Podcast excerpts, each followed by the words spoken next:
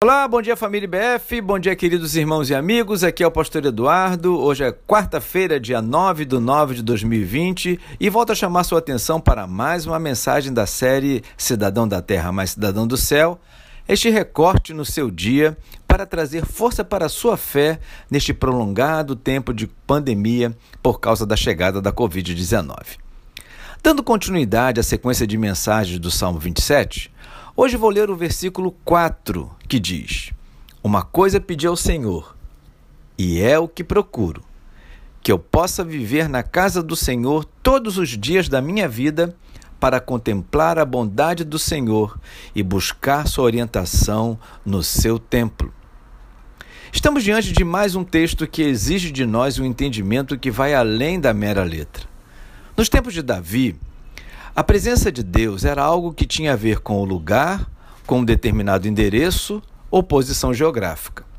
Por isso, o desejo profundo de Davi em estar na casa do Senhor, a ponto de querer morar nela todos os dias da sua vida, faz sentido. Quando vemos mais tarde na história a construção do templo feita por seu filho Salomão, entendemos mais ainda as palavras do rei Davi.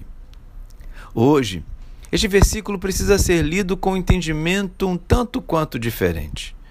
No nosso tempo, contemplar a bondade do Senhor e buscar sua orientação não se aplica mais a um espaço físico, ainda que seja o templo de uma igreja.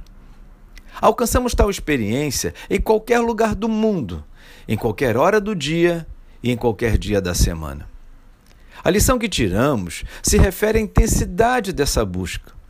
Para Davi, obter o favor de Deus e buscar os seus conselhos era algo fundamental para a manutenção da sua vida diante das ameaças dos exércitos inimigos. Assim precisa ser conosco. Buscar a Deus como uma questão de sobrevivência, no investimento diário e permanente. Assim como pensava Davi, devemos pensar também, queridos. Fazer da nossa comunhão com Deus algo sério e acentuado Fazer das orientações da palavra de Deus algo importante e fundamental para a preservação da nossa vida e da nossa família.